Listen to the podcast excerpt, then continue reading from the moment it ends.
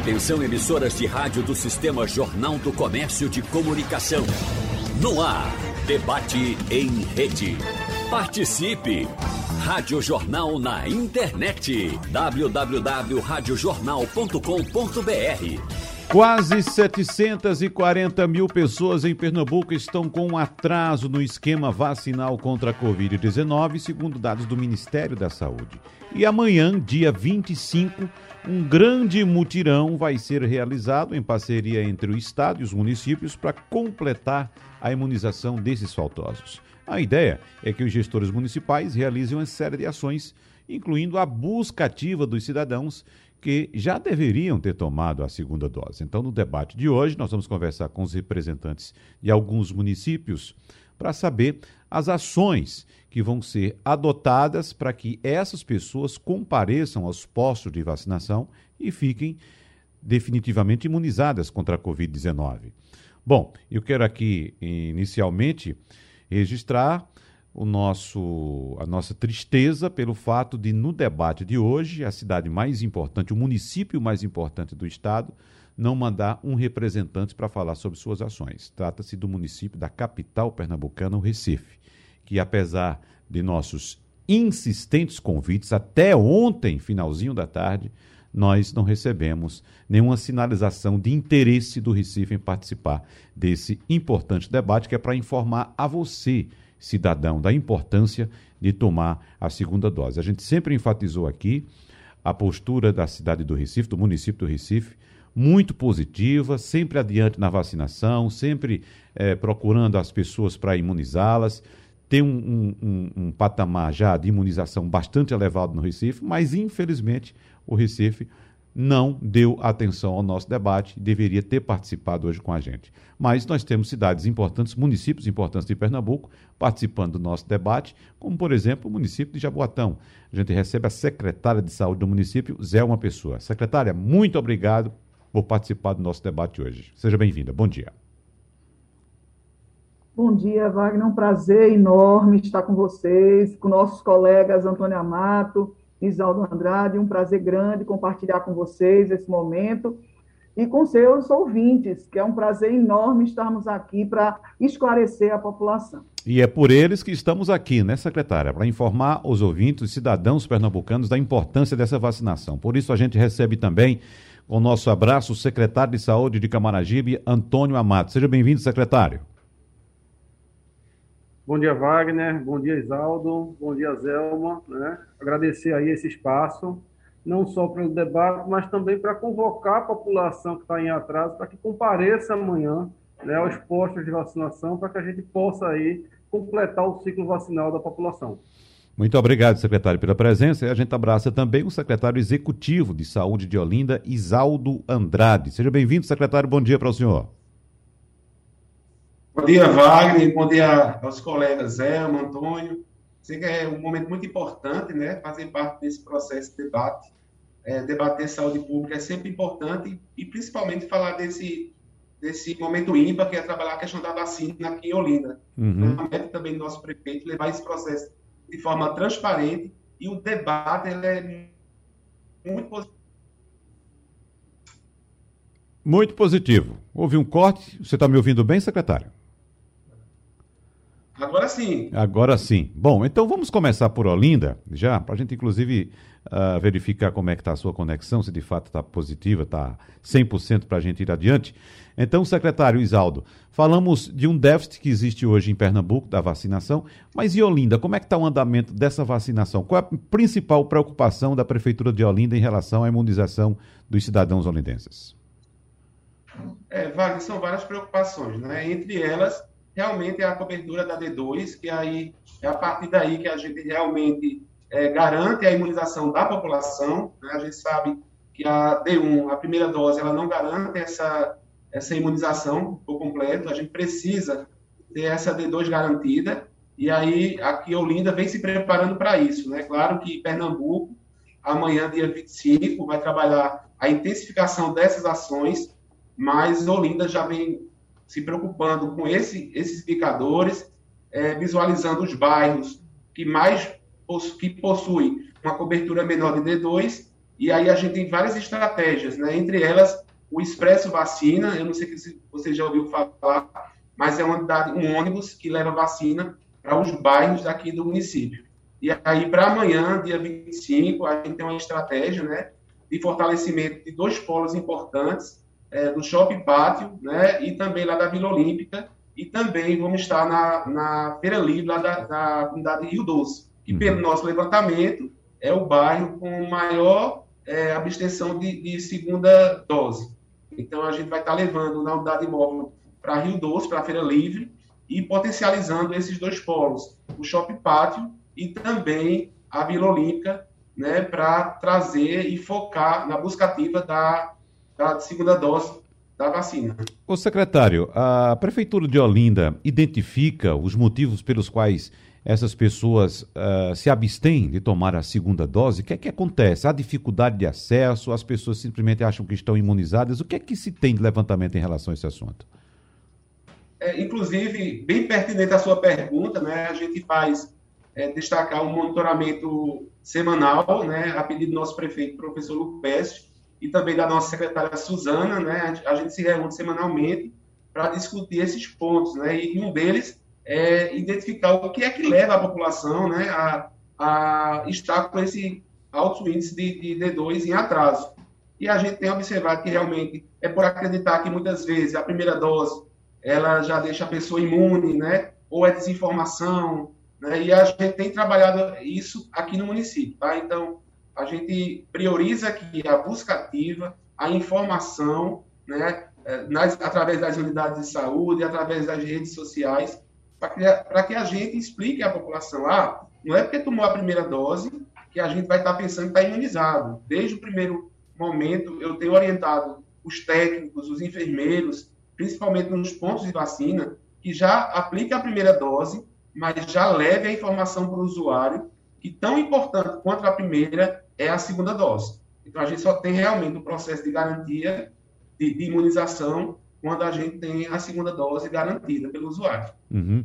Agora, secretário Antônio, Antônio Amato, em Camaragibe, o que é que tem de diferente em relação a essa realidade que foi traçada agora pelo secretário executivo de saúde de Olinda, Isaldo Andrade? Ou, na verdade, a situação também é semelhante?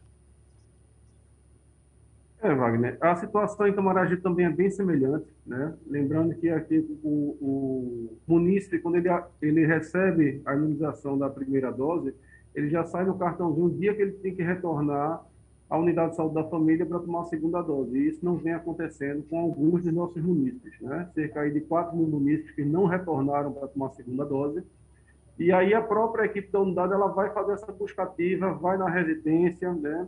Agente comunitário de saúde junto com a enfermeira, mas é um trabalho de formiguinha, porque assim, a equipe ela se desloca toda para pegar esses pacientes. Então amanhã, nesse dia, a gente chama essa população para que a gente possa é, dar uma cobertura maior vacinal, um complemento vacinal com essa segunda dose, né, onde nós abriremos amanhã as 45 unidades de saúde da família, mais um drive-thru ao lado do Camará Shopping. Uhum. Né?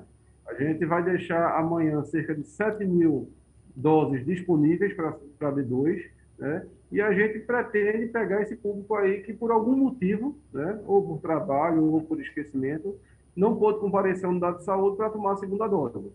É. O secretário Antônio Amato, eu recebi inclusive um relato hoje cedo bastante interessante em relação a essa questão do drive-thru e da busca que os municípios fazem pelos cidadãos para que eles se imunizem, busquem a vacinação. Uma pessoa que uh, dizia que não foi tomar, foi questionada sobre a vacina e ela disse que não foi tomar porque estava sem carro foi aberto um drive-thru e ela estava sem carro. Só que ela morava praticamente vizinho do, do local drive-thru. E ela não queria ir porque achava que tinha que ir de carro. Então ela foi questionada, por que você não vai a pé? Vá a pé tomar vacina do lado da sua casa. Né? Então, o que é que acontece nesses casos? Eu estou trazendo apenas um caso para ilustrar nossa conversa aqui. O que é que acontece nessas ocasiões? É de fato má vontade por parte do cidadão ou falta informação para dizer às pessoas a forma como ter acesso à vacina. O que é que o senhor diz? É, a gente divulga bem aqui e massifica em relação ao seguinte: a estratégia do drive-thru realmente é para aquelas pessoas que venham de veículo, né, que evitem fazer aglomerações e filas em locais públicos, né, no caso, ao lado do Camará Shopping. E as pessoas que não possuem veículos, ela pode procurar a unidade de saúde que é ao lado também da residência, mais próximo. Né? E essas unidades ela têm uma estrutura melhor para acolher, no caso, o munícipe e evitar que sejam feitas aglomerações. Então, no drive-thru não aceita uma pessoa que chegue lá simplesmente para tomar vacina. Se tiver a pé, por exemplo, tem que ir de carro, de todo jeito no drive-thru.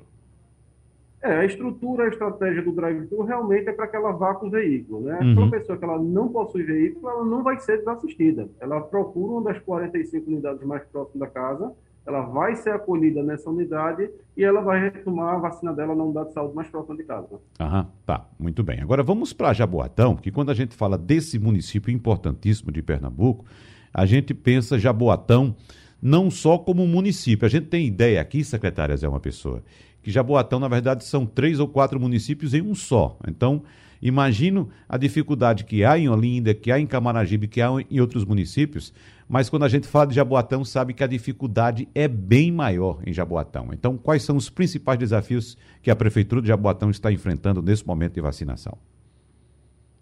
Wagner, realmente você colocou o que nós vivenciamos no nosso dia a dia. Jaboatão são sete regionais de saúde, a extensão territorial ela é maior do que a da capital, né, com distâncias desde o litoral até Curado, até Jaboatão Centro, né, distâncias importantes e realidades distintas entre uma regional e outra. E por conta disso, nós montamos aqui a estratégia de cerca de 12 drives, ao contrário é, é, de Camaragibe, nos drives, todos os nossos drives têm ponto também para vacinação de pedestre. Então, nos 12 pontos estratégicos distribuídos no município, a gente tem área de drive para quem venha de veículo e a área para acolhimento e vacinação dos pedestres. Isso no mesmo optamos, ambiente. Optamos por descentralizar das unidades de saúde para evitar aglomeração exatamente nas nossas unidades. Então, montamos 12 pontos estratégicos distribuídos né, em todo o território do município. Mas a realidade aqui não é diferente do que os colegas colocaram. Só para você ter uma ideia, de maio a agosto, mais de 7 mil pessoas que estavam agendadas para realizar a sua segunda dose não compareceram ao ponto é, agendado. Isso é uma preocupação, e em função disso, o prefeito Anderson Ferreira vem orientando e monitorando muito de perto. Né? Então, nós temos uma bancada de ligações nós temos a estratégia do território 100% vacinado, onde as equipes volantes vão até o território onde se identifica o maior absenteísmo, o maior número de faltosos, né? e além disso, cada drive tem um telefone institucional para entrar em contato com aquele usuário agendado para aquele dia, caso ele não esteja naquele horário e não tenha, por acaso, comparecido na sua agenda. Então, são esforços importantes que o município vem fazendo né, para que a gente reduza ao máximo o número de abstenções na segunda dose, considerando que é a partir dessa segunda dose que o esquema vacinal se completa e a imunização, de fato, acontece. Uhum. Agora, secretária, para amanhã, dia D de vacinação contra a Covid-19, Quais são as campanhas? De que forma o município está se mobilizando para que as pessoas de fato participem dessa vacinação, compareçam aos postos, principalmente aquelas que se abstiveram de tomar a segunda dose e também, evidentemente, chamando aquelas que sequer tomaram a primeira ainda. Isso. É, a estratégia que Jabotão dos Guararapes é, é, resolveu é, estabelecer, além de um único dia de incentivo à segunda dose, nós estabelecemos a semana. Então, desde o dia 20, né, que nós agendamos, do dia 20 ao dia 25, que é amanhã, o sábado, nós fizemos o agendamento de 46 mil pessoas, 46 mil usuários para a realização da segunda dose.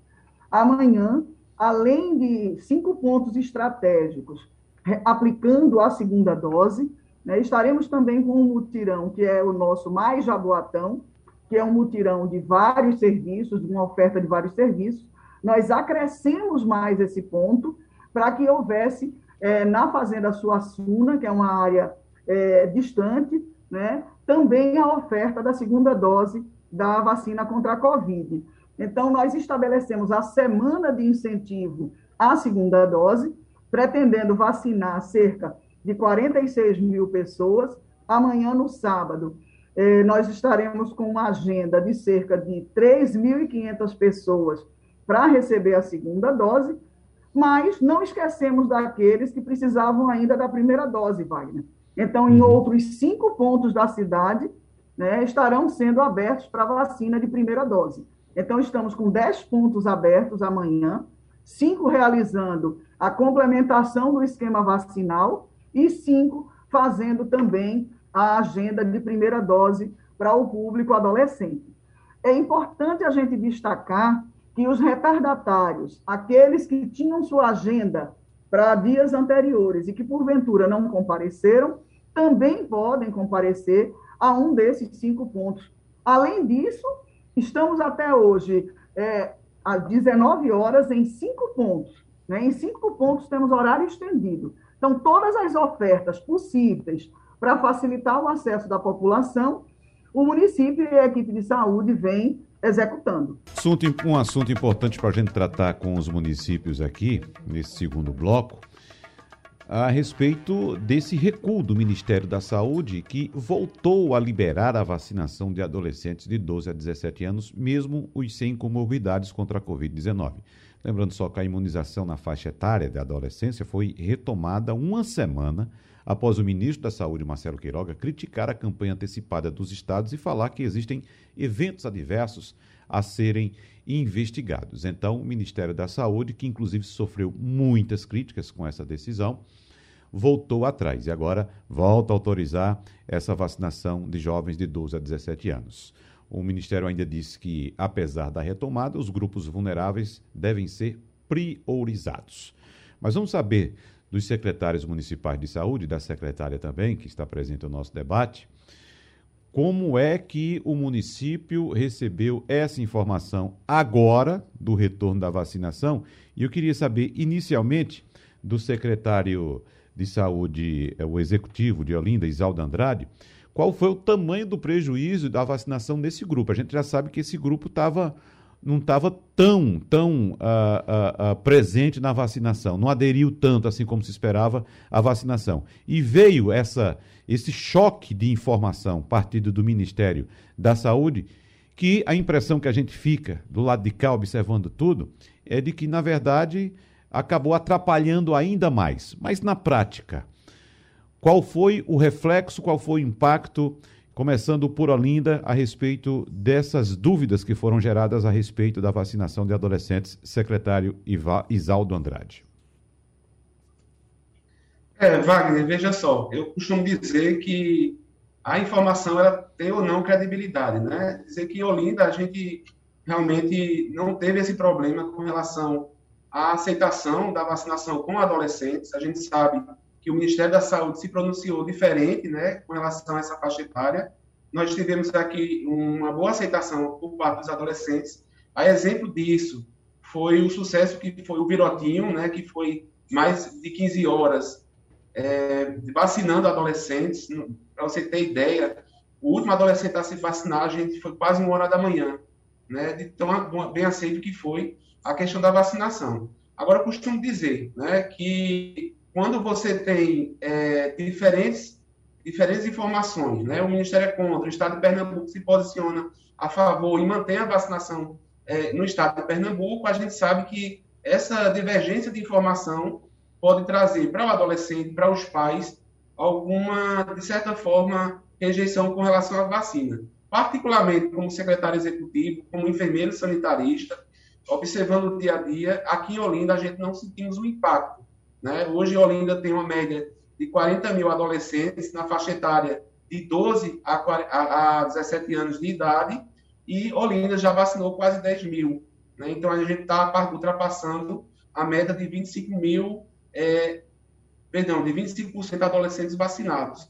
Então, acredito que é, os pais, os adolescentes estão conscientes que a vacina é segura para o adolescente, as unidades regulamentadoras né, foram, a exemplo da, da Associação da Sociedade Brasileira de Pediatria, disseram que a vacina realmente é eficaz para o adolescente e é segura. e a gente não teve mais é, essa ausência de, do adolescente na vacinação. Agora, claro, divergência de informação, principalmente quem trabalha de saúde pública, é muito preocupante, mas graças a Deus Olinda vem mantendo esse padrão de, muito boa de aceitação dos adolescentes com relação à vacinação. Bom, informação então positiva de Olinda. Não houve impacto negativo, apesar dessa confusão em torno da vacinação de adolescentes no município de Olinda.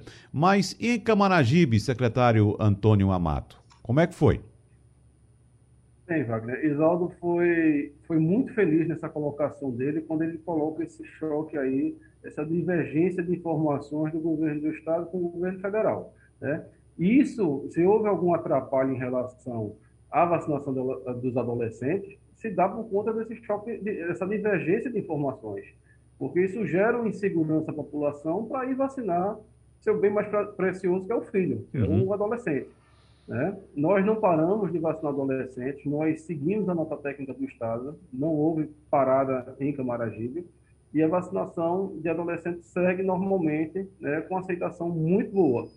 E a gente tem essa dificuldade, esse trabalho maior para convencer aquelas famílias que não querem vacinar seu adolescente, né, fazendo trabalho de ponta, para que esse pai ele leve o filho, até porque o adolescente ele só pode ser vacinado na presença do responsável né, e assinando um termo, um, um termo de responsabilidade. Então, assim, é, essa divergência atrapalhou um pouco, uhum. mas nossa vacinação segue aí firme e forte e é, pretendemos vacinar um número máximo, no caso, de adolescentes na cidade. Uhum. Secretária Zelma Pessoa, como é que foi em Jaboatão?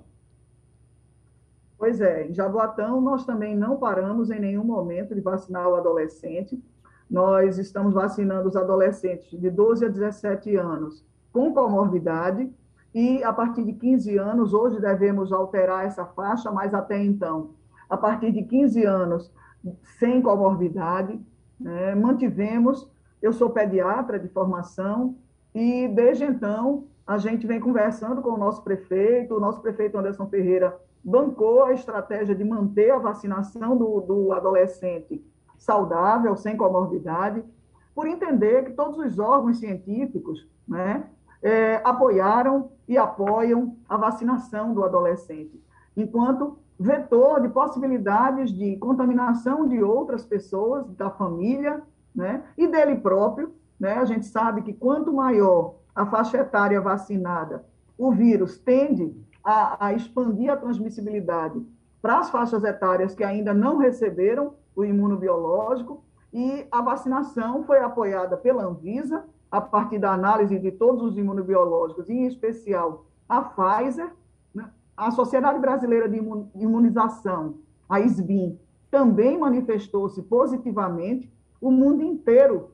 vacinando adolescente, não tinha por que o Brasil ir na contramão. Felizmente, Pernambuco e os, a maioria dos seus municípios manteve, sim, a decisão sábia de manter essa vacinação e, felizmente, as mães jaboatonenses estão clamando mesmo por ampliar, por acelerar essa vacinação para os seus filhos. É, os três municípios, então a informação praticamente a mesma, né? Os três municípios mantiveram a vacinação, apesar daquela confusão causada pelo Ministério da Saúde, que, como vocês bem disseram, a Anvisa autorizou, recomendou a vacinação. Né? Agora, aproveitando a condição da senhora doutora Zelma, enquanto pediatra, a vacina que está sendo oferecida aos adolescentes é a vacina da Pfizer, não é isso? É a única vacina que está sendo oferecida aos adolescentes, não é isso? Daqui a pouco, evidentemente. Como, como, secretária? Eu digo exatamente. A Pfizer é o único imunobiológico estudado até o momento e liberado com segurança para a vacinação dessa, dessa faixa etária de adolescentes. Muito bem. Agora, é, daqui a pouco a gente vai começar a pensar também na vacinação de crianças. Em algum momento vai chegar esse momento da vacinação de crianças. Eu estava ouvindo uma entrevista bem recentemente com a doutora imunologista Margarete Dalcomo, que é muito respeitada no Brasil todo hoje, inclusive fora do Brasil também, ela apontando que para as crianças a vacina do, uh, da, do Butantan, a vacina Coronavac, pode ser muito bem aplicada às crianças, porque é uma vacina que utiliza uma tecnologia já bastante conhecida, né, com o vírus inativado. Uma vacina, um, um, uma tecnologia de vacina que é muito utilizada nas crianças para outras outras ocasiões, como por exemplo sarampo, poliomielite, enfim. O que, é que a senhora diz em relação à vacinação de crianças? Está próxima essa vacinação no Brasil ou acha que vai demorar um pouquinho mais ainda? A vacinação de crianças né, abaixo dos 12 anos ainda está mantida sob estudos. Né? A, a China é um dos países que vem um pouco mais adiantado nesses estudos científicos, a partir de crianças de 3 anos de idade na utilização da Coronavac. Né? A gente entende que é, o avanço para faixas pediátricas abaixo dos 12 anos é uma tendência mundial, entretanto, ainda não se tem nenhum artigo concluído né, a respeito disso. A Coronavac parece ser um imunobiológico, junto com a Pfizer, os dois imunobiológicos que têm maior, digamos assim, celeridade nos estudos para vacinação desses menores. Uhum. Em relação a vacinas, como é que está o estoque do município? Vamos começar por Olinda falando a respeito dessa questão, porque me parece que a partir de agora, outubro, novembro, dezembro, começam a chegar grandes remessas da vacina, já que o Brasil é, é, cometeu esse atraso na contratação dessas vacinas junto aos laboratórios. Né? Então, a promessa é que neste fim de ano, nesse último trimestre, cheguem é, é, um grande volume de vacinas. Como é que está o estoque de vacinas para o último trimestre do ano, começando por Olinda, secretário Isaldo Andrade? Uh, Wagner, é, primeiro assim, eu preciso agradecer a nossa equipe, né, que faz o controle uh, de qualidade, acompanhamento das doses, né, que, que estão aí à frente dessa logística do PNI, a doutora Ana Pantoja, o amigo Mário, realmente o pessoal que está à frente, a doutora Patrícia, que também estão fazendo esse monitoramento de doses, né? A gente em Pernambuco, não só em Pernambuco, mas em todo o país, a gente teve dificuldade com a dose, as doses da, da AstraZeneca, né? E Olinda, graças a Deus, a gente não chegou a faltar. Não sei se foi assim com os outros municípios, mas graças a Deus, com relação aos nossos estoques, seja da Pfizer, seja da AstraZeneca, da Coronavac, a gente tem um estoque seguro, né? A gente tem percebido, não sei se isso acontece com o Zé ou com o Antônio, que a gente tem realmente um pouco de dificuldade, principalmente em manter um saldo de qualidade para que a gente, principalmente, administre a segunda dose com relação à AstraZeneca, né? Mas acredito que nos próximos dias a gente tem esse saldo é, garantido também nos municípios. Mas teoricamente, aqui em Olinda, com relação com relação ao estoque, né, a gente tá, tem garantido esse estoque de segurança, deixando claro a preocupação com relação à AstraZeneca. Vamos saber agora de Camaragibe, doutor Antônio Amato. A realidade aqui em Camaragibe é bem semelhante com a de Olinda e deve ser a mesma de Abotão, né? A gente está com a dificuldade na D2 de AstraZeneca. Existe aí a promessa de chegar uma nova remessa de AstraZeneca para amanhã, né? E se isso acontecer, a gente ainda coloca essas vacinas, ou parte dessas vacinas, se for destinada para D2, no drive-thru e no dia D, né, para poder aplicar. E em relação a, a, ao estoque, a gente possui um estoque aqui seguro, né, garantindo a segunda dose da população, mas não é o estoque que gostaríamos de ter, que gostaríamos de ter aqui no município. Né? até porque a gente tem uma capacidade aqui de vacinar cerca de, de aplicar cerca de 5 mil doses dia. E essa dificuldade, essa demora na remessa do governo federal atrapalha muito. Né? Atrapalha na imunização em massa da população, atrapalha com que é, falte, no caso da, da AstraZeneca agora, é, do, doses do D2, que aí a gente tem que complementar isso com vacinas da Pfizer, né, seguindo a nota técnica do Ministério da Saúde, então isso atrapalha um pouco. Então, o, o, governo federal atrapalhou um pouco a parte da vacinação da gente, né, desde o início, quando atrasou aí a contratação das vacinas a serem aplicadas para os municípios. Mas a gente está aqui bastante seguro e está garantindo a segunda dose para a população. Em Jaboatão agora, doutora Zé, uma pessoa. Felizmente, também Jaboatão tem estoques das vacinas Pfizer, da vacina AstraZeneca e da vacina Coronavac para as segundas doses. a semelhança dos colegas lá em Olinda, Isaldo, lá em Camaragibe e Antônio, o imunobiológico que nos deixa mais é, cautelosos é a AstraZeneca, por conta da redução da produção nacional né, dessa vacina, mas, como desde o início o município de Jaboatão reservou essas doses para segundas doses, não utilizamos nenhuma segunda dose para ampliação de primeira dose, né, para não gerar déficit. Então, desde o início, tivemos esse cuidado, né, uma diretriz do nosso prefeito Anderson Ferreira, em ter essa responsabilidade sanitária de não utilizar D2 como D1. Porque se assim tivéssemos feito, hoje nós estaríamos com déficit. Felizmente, nossos munícipes estão seguros e estão garantidos em relação à sua segunda dose. Aqui em Jaboatão, nós não fazemos é, demanda espontânea. Né? Desde o início da vacinação, nós agendamos para ser um processo mais organizado, evitar aglomerados de pessoas, né? E cada usuário ele sabe a data e o local onde ele será vacinado. Também não precisa reagendar a segunda dose.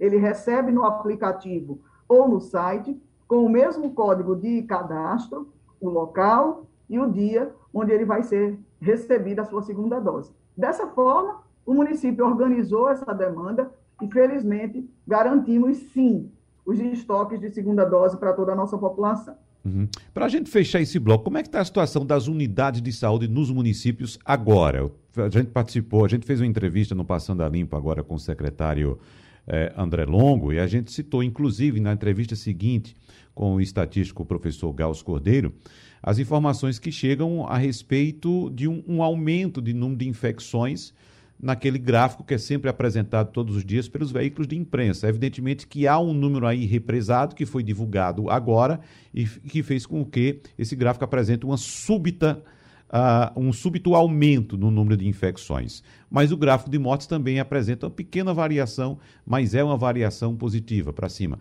Como é que está a situação nas unidades de saúde agora? Começando por Olinda, vocês começam a identificar de fato essa, essa parada na queda no número de infecções e esse leve aumento, ou não, isso é uma coisa mais distribuída por outras regiões? Começando por Olinda, secretário Isaldo Andrade. É, realmente, né, a gente tem conversado, inclusive, Wagner, nosso diretor de Vigilância em Saúde, doutor Gildásio, e a gente está mapeando, está acompanhando né, é, esse boletim, apesar que a gente tem observado que nas últimas semanas a gente tem uma, uma, um estacionamento no número de casos, mas aí, por exemplo, na última semana a gente já observa não um potencial, um, um grande aumento, né, mas a gente já observa que já tem uma, uma, um número expressivo que a gente já começa realmente enquanto vigilância em saúde, ficar um pouco preocupado, tá? Mas aí nada que, que deixe a gente é, em sinal de alerta, mas a gente está monitorando, né? É, claro, essa última semana, ela, diferente das outras, traz um pouco mais de dados. Como você sabe, Olinda é, já teve relatos e, inclusive, notificações da variante Delta, né? E a vigilância, ela não para. É, as ações contra a Covid, ela não parou. Claro que a gente está falando hoje de imunização, mas as ações da vigilância em saúde, as ações da vigilância sanitária né, ainda continuam.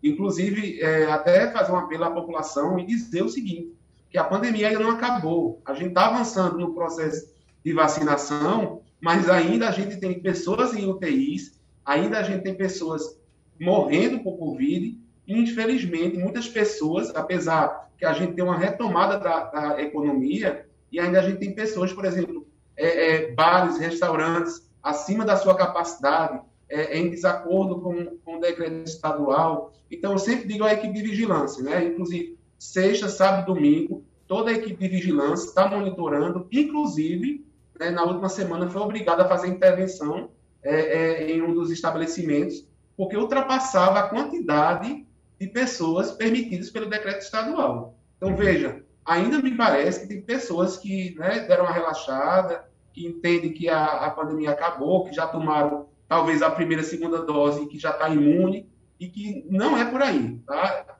E aí, Zelma, que eu sei que também é uma sanitarista, Antônio conhece bem a saúde, e aí a gente que é sanitarista, a gente diz o seguinte, é muito preocupante, nessa fase da pandemia, ainda eu ter despesa de comprar máscara para entregar à população. Particularmente, como sanitarista, eu fico muito triste, né? Então, essa altura do campeonato, eu tenho que entender que, mesmo vacinado, ainda é minha obrigação usar máscara e estar com álcool gel sempre à disposição. Uhum. E aí chega a vigilância dizendo, Isaldo, a gente precisa avançar no que diz respeito a comprar é, máscaras para distribuir à população. Poxa, é complicado. Então, faço um apelo a toda a população que a pandemia ainda não acabou, que a gente avançou na vacina, que a gente está melhorando o controle e o combate à pandemia, mas que a gente precisa ainda manter de, de, de retaguarda, observando o número de casos, né? observando o nosso potencial, né? e aí a gente precisa entender que é, saúde pública se faz com muita responsabilidade.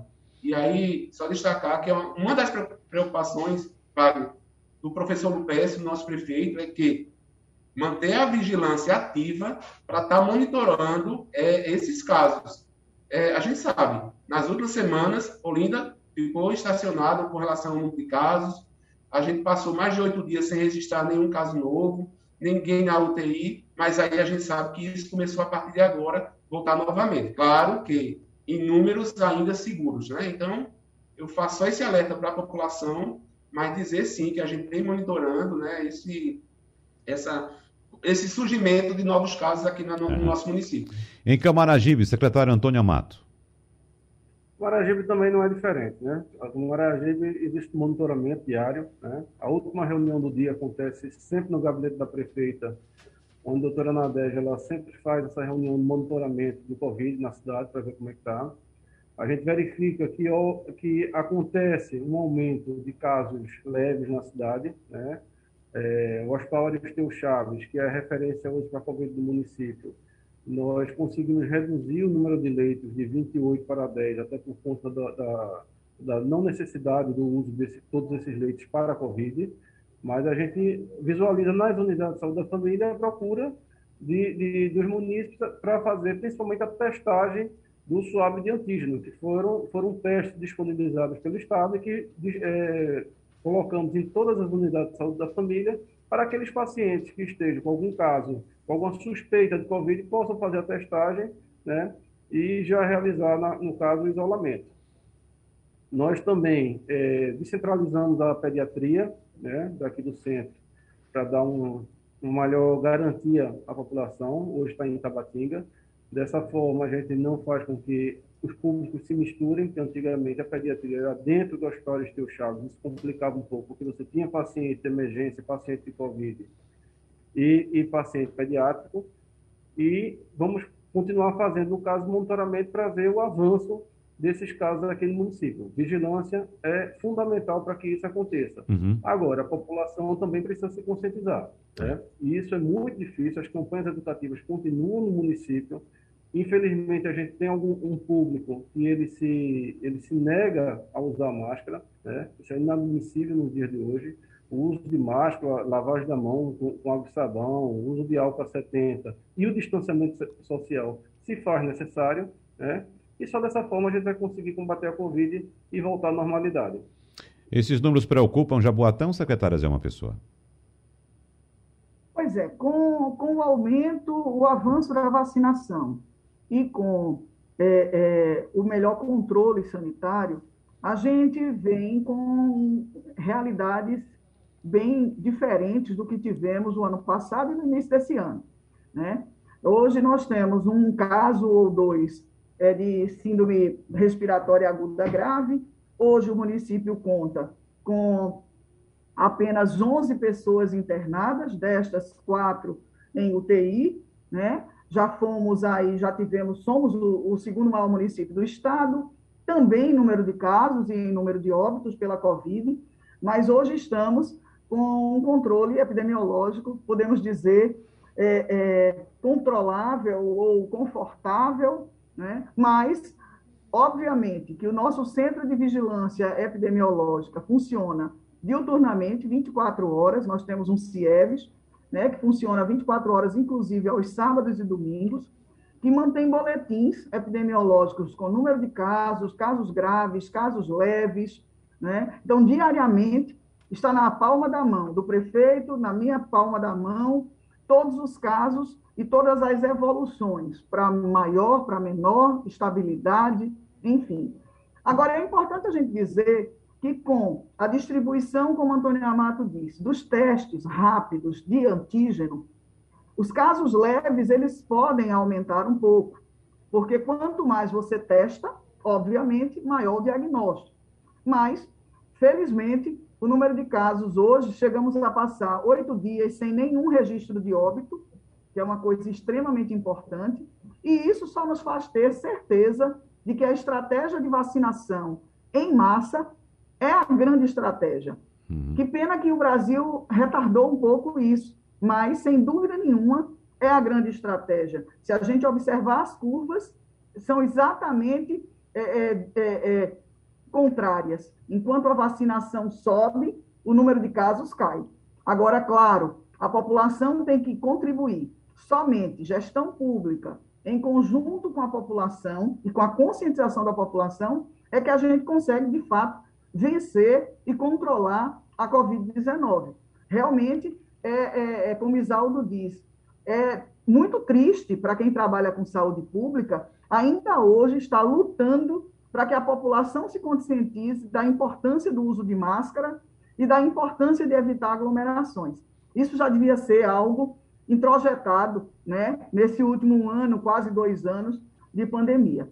Mas estamos na luta, continuamos atentos eu acho que a informação em saúde ela é fundamental para que os gestores tomem as decisões de uma forma mais sensata, mais coerente e em tempo hábil. Para a gente fechar, eu tenho um minuto aqui para a gente fechar e eu queria que cada um dos secretários fizesse um apelo aqui, 20 segundos, por favor, para cada um, para chamar seus munícipes para a vacinação amanhã, começando por Camaragibe com o doutor secretário Antônio Amato. 20 segundos para o senhor. Primeiramente, agradecer a oportunidade, né? o espaço para a gente poder divulgar o dia D amanhã. A gente convida todos os munícipes que estão com atraso aí na segunda dose, né? ou que estão agendados para amanhã, que compareçam às nossas 45 unidades de saúde da família e ao drive-thru. Né? E aproveitar também um pouquinho esse espaço, Wagner, só para parabenizar e agradecer todos os profissionais de saúde. Eu acho que se a situação da Covid a nível mundial foi muito ruim, a gente chegou a perder parentes, amigos, pessoas próximas, poderia ter sido muito pior, né? Sem a dedicação desses profissionais. Então, eu queria deixar essa homenagem aqui a todos os profissionais de saúde. Secretário Isaldo Andrade. Bem rapidinho, dizer, primeiro agradecer né, a todos vocês da Rádio Jornal pelo espaço, mas fazer um convite especial aos olidenses, né?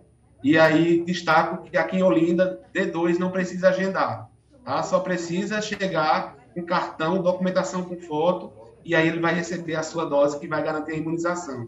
Isso é, é uma coisa que a gente costuma destacar, mas também dizer que além da, da, do dia a dia, a gente vai continuar com as ações. Um deles, Wagner, é só para destacar, para finalizar, que é o Expresso Vacina, que hoje já contabiliza mais de 6 mil doses aplicadas. Então, faço um convite especial a toda a população lidense que procure o mais rápido possível. Amanhã a gente vai estar nesses dois pontos Shopping Pátio e lá na Vila Olímpia e também na Feira Livre lá do, do Rio Doce, levando a dose que realmente vai garantir imunização para os olidenses. Diga ao prefeito Lopes que nessa foto que está aí atrás do senhor, ele está parecendo o ex-presidente americano Barack Obama, viu? Um abraço para ele. Eu não, eu não poderia, Wagner, deixar meu prefeito de lado, ele está aqui, ó, ao meu lado. Um abraço especial para o professor Lopes, um prefeito que realmente vem fazendo a diferença aqui em Olinda. É.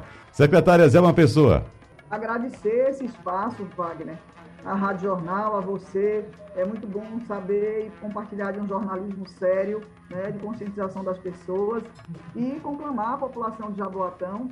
Você que deixou de tomar a sua segunda dose e que já estava agendado, pode comparecer hoje ainda em cinco pontos aqui no horário de 17 às 19 e amanhã em um dos nossos pontos já agendados no seu aplicativo.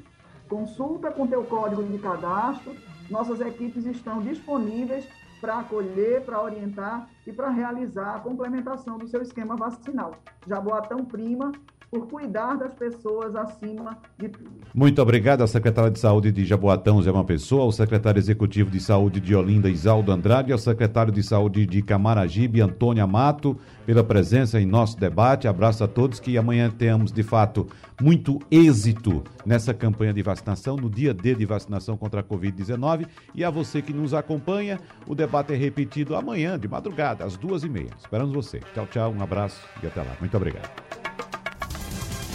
Sugestão ou comentário sobre o programa que você acaba de ouvir, envie para o nosso WhatsApp 99147 8520.